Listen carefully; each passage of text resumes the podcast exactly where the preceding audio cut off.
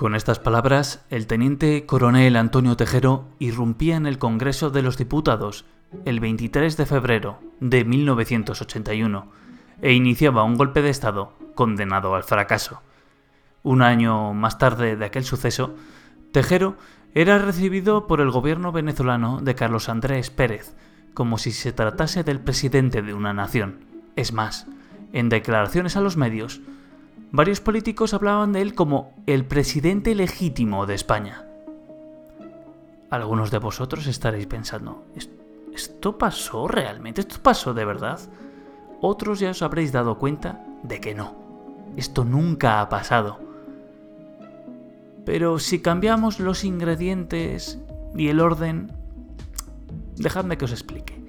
Los principales partidos de la oposición española han recibido a Juan Guaidó que tras un fallido golpe de Estado se ha autoproclamado presidente encargado de Venezuela. No voy a entrar a valorar el intento de golpe de Estado o su legitimidad. Tampoco valoraré lo que está sucediendo en Venezuela. Pero sí me gustaría señalar una obviedad. El gesto que han tenido Vox, Ciudadanos y el Partido Popular reconociendo a Guaidó como presidente legítimo de Venezuela dista mucho de ser inteligente o responsable. Utilizar como arma arrojadiza a Venezuela es ya una vieja costumbre de la derecha española. El problema está en legitimar a presidentes de otras naciones, cuando no han sido elegidos democráticamente o han fallado en su intento de convencer a una mayoría social para conquistar el poder. Porque, como ya he dicho, fue un golpe de Estado fallido.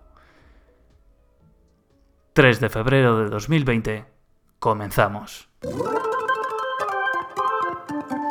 El podcast hecho con un clip y un chicle y Donny Boy. A muchos quizá os sorprenda este inicio.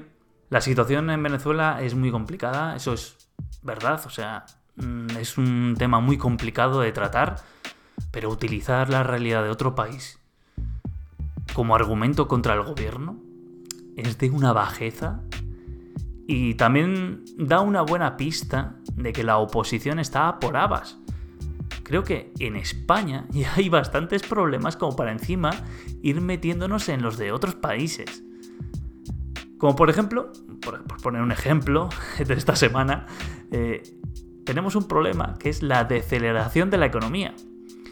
España creó 402.300 empleos en 2019 gracias al mejor cuarto trimestre de la recuperación, titula El País y detalla. Según la encuesta de población activa, EPA, publicada el martes, supone el menor incremento de toda la recuperación. Mm, se ha decelerado el crecimiento del PIB, con lo cual eh, la actividad económica es menor y esto se está viendo reflejado en las contrataciones que se están dando. Vamos a, resumir un poco la EPA en unos cuantos puntos. Vamos primero por los puntos positivos. Es la menor tasa de paro desde 2008, la industria está creando empleo, se llevan a cabo más contratos indefinidos y se contratan más mujeres. También es verdad, eh, sin embargo, que la temporalidad sigue siendo altísima. Hay menos parados de larga duración. Un punto positivo. Y ahora vamos a por los negativos. El ritmo de contratación, como ya he dicho, es menor, porque bueno, el porcentaje del PIB también está siendo menor. Eh, hay menos crecimiento, seguimos creciendo, pero el crecimiento eh, es menor. El sector de la agricultura pierde trabajadores, ojo aquí, que es uno de los temas candentes, la agricultura en estos últimos días. El sector eh, agricultor ha salido a manifestarse y es uno de los de las heridas eh, sobre las cuales el gobierno tendrá que actuar con rapidez. El sector eh, de la agricultura que está destruyendo eh, empleo y es uno de los grandes sectores de nuestra economía que más abandonados están.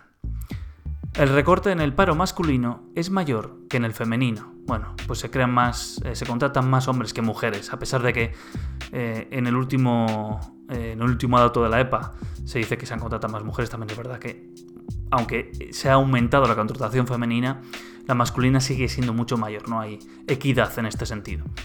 Extremadura sube, en Extremadura sube el desempleo. Bueno, pues Extremadura es una de las comunidades más castigadas eh, en estos últimos tiempos desde la crisis y es algo sobre también sobre lo que el gobierno debería actuar a futuro, tanto como la propia comunidad de Extremadura, para atajar este problema. Los hogares con todos sus miembros en paro siguen superando el millón. Esto es especialmente sangrante. Un millón de hogares con todos sus miembros en paro. Una realidad que bastante dura, bastante dura. Además, el confidencial señala que los efectos de la subida del salario mínimo interprofesional en cuanto a la creación de empleo han sido mínimos o irrelevantes. Así que podemos descartar todas esas teorías que auguraban decenas de miles de despidos. ¿De acuerdo? Eh, la verdad es que 2020 eh, plantea muchos retos. Es, de hecho, el año es todo un reto. La economía crece pero baja el ritmo. Está la política arancelaria de Estados Unidos. Eh, todavía no sabemos cómo nos va a afectar el Brexit. El coronavirus que tiene a China en jaque. La verdad es que ahora mismo hay mucha incertidumbre. Vamos con otra noticia que nos deja la semana pasada. El paso de la borrasca Gloria por el litoral mediterráneo ha sido devastador. Por el momento 13 muertos y 10 desaparecidos, además de daños millonarios. Para que os hagáis una idea, solo en Cataluña se contabilizan pérdidas de hasta 51 millones de euros. Según un informe de la Universidad Politécnica de Valencia, las playas del Golfo de Valencia han retrocedido hasta 32 metros en algunas zonas, por otro lado, el Colegio Oficial de Geólogos considera que sería necesario deconstruir el litoral para facilitar la reconstrucción natural de las playas como medida para evitar futuras catástrofes. Estos expertos apuestan por retirar infraestructuras y viviendas de la primera línea, dejando espacio a la playa, que bueno, pues que actúa en estos casos como una barrera natural en este tipo de situaciones. El alcalde de una localidad valenciana, Alex Ruiz, parece haberse hecho eco de esta propuesta y ha puesto sobre la mesa la posibilidad de no reconstruir el paseo marítimo de la localidad de Belreguard. Perdón por la pronunciación. El político habla de no malgastar millonadas cíclicamente y de devolver a la naturaleza lo que es suyo. En conclusión, todo apunta a que la ley de costas aprobada en 2013 por el Partido Popular deberá ser reformada y poner sobre la mesa soluciones a esta nueva realidad. En detalle.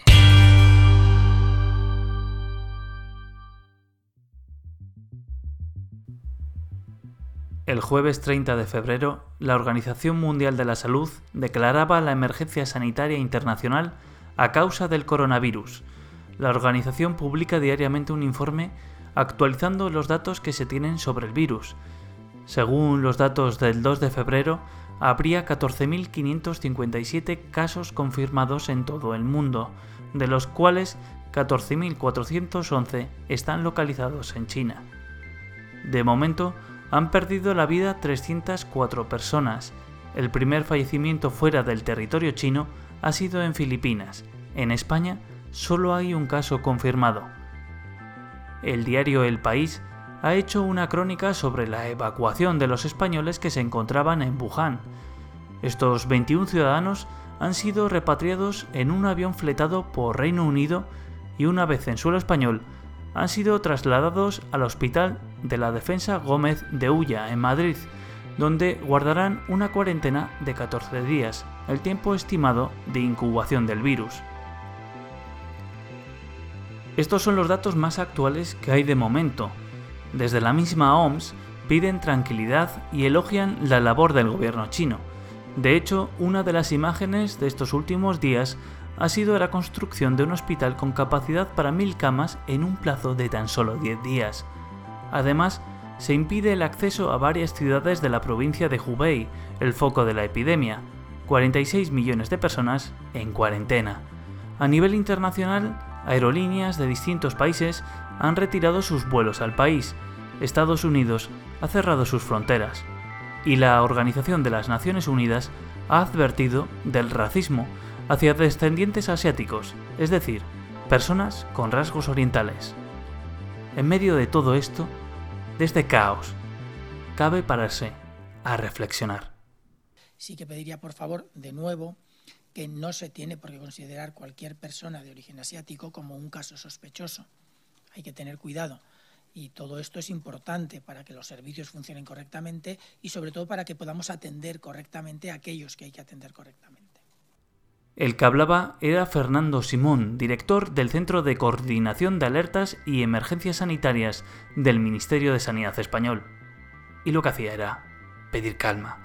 Una calma que parece que a algunos no les viene bien, porque al parecer la psicosis colectiva sale más rentable.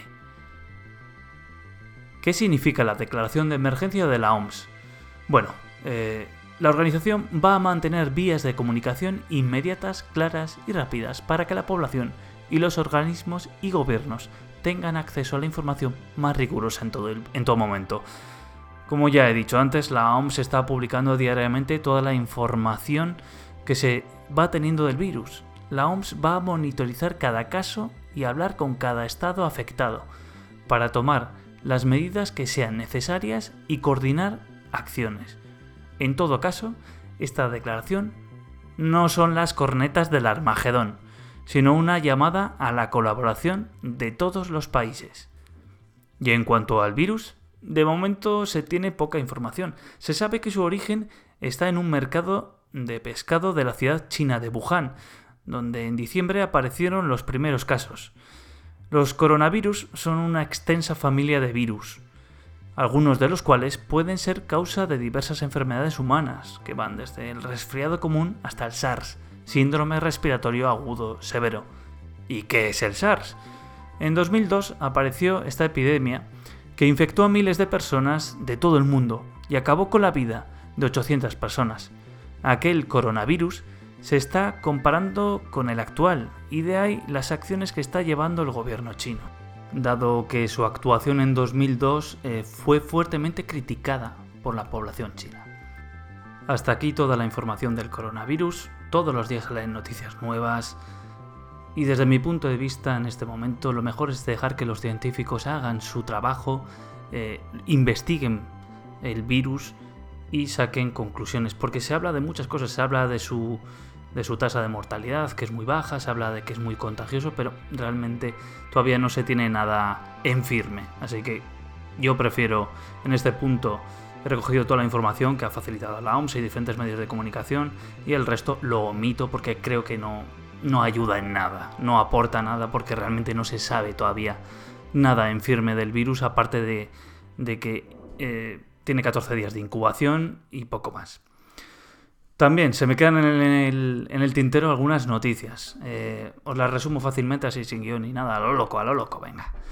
Arrimadas agrava la guerra con los críticos al plantear por su cuenta alianzas con el Partido Popular. Bueno, si esta noticia no la habéis escuchado en los últimos días, al parecer el Partido Popular y Ciudadanos están como pensando en unirse para presentarse a pues, las elecciones de Cataluña, de Euskadi, de Galicia las de Cataluña y Euskadi van a tener, bueno, y Galicia van a tener lugar este año, estaban pensando en concurrir eh, juntos. No se sabe bajo qué, no, qué nomenclatura o, qué siglas, pero bueno, eso es lo que se está planteando. No hay ninguna decisión en firme, pero sí que es verdad que Arrimadas es, está echando madera al fuego. Eh, ahora mismo Ciudadanos es un hervidero de, críticos que ya estaban ahí en la época de Rivera, que los intentó limpiar con una, con una purga pero mm, parece que Arrimadas no ha aprendido y está planteando aliarse con el Partido Popular que está deseando de, disolver a, Ciudadanos y volverlo a tener bajo sus siglas. Por otra parte, eh, en estos últimos días Vox yo creo que no deben de estar muy contentos. Por una parte, en Ceuta han tenido un problema. Vox se rompe en Ceuta tras la publicación de mensajes islamófobos de sus responsables. Y por otro lado, y esta noticia sí que sí que lo comenté, bueno, lo comenté, no, perdón. La tenía preparada yo para para un vídeo que iba a hacer, no sé si si me seguís en YouTube, los que me seguís en YouTube ya lo sabréis, pero estaba subiendo una serie de episodios sobre Vox, que era Vox al descubierto o Vox tras el telón. Y lo que estuve mirando es que hace ya un año se publicó que un grupo de Irán, un grupo iraní, del exilio iraní, eh, financió la campaña de las europeas de Vox en 2014. Y al parecer esta semana ha salido una noticia nueva, esta vez el país. El exilio iraní pagó 8 meses los sueldos de Abascal y Espinosa. Simpatizantes del Consejo Nacional de Resistencia de Irán abonaron 65.000 euros a los diputados en 2014. Esto es lo que dice el país. Eh, por si no lo sabéis, este, este grupo fue calificado de grupo terrorista. O sea que no tiene que haber sentado bien entre, entre las filas de Vox esta noticia. Pero ya os digo, salió el año pasado, ya se sabía. Ya se sabía que este grupo había financiado a Vox, así que bueno. No, es una noticia muy novedosa, pero bueno, ahí está. No está de más recordar que, que Vox no es todo lo limpio que dicen ser. Y aparte de estas dos noticias de Vox y la que os acabo de hablar de Ciudadanos, también han surgido críticas dentro del Partido Popular a la gestión que está realizando Casado. Eh, preferirían algunos varones del Partido Popular que fuese más moderada. Y sin embargo, por otro lado, vemos a Casado que se reúne con Aznar y, y Aznar, pues. Aznar es de la línea dura del Partido Popular y cree que lo mejor es que siga haciendo lo que está haciendo Casado. En fin. Como vemos, no ha sido una buena semana para la derecha, tampoco la anterior. Ya siento no haber publicado podcast, por cierto. Pero bueno, hasta aquí el podcast, ya lo dejamos, ya lo dejo por hoy. Eh, recordaros que me podéis seguir en Twitter, tenéis todas las direcciones en la descripción del podcast. Y nada, eh, estoy deseando leer vuestros comentarios, ¿de acuerdo? Venga, chao, chao. Esto solo es mi opinión mi punto de vista. Te recomiendo que construyas el tuyo propio. Mantente hambriento, mantente informado.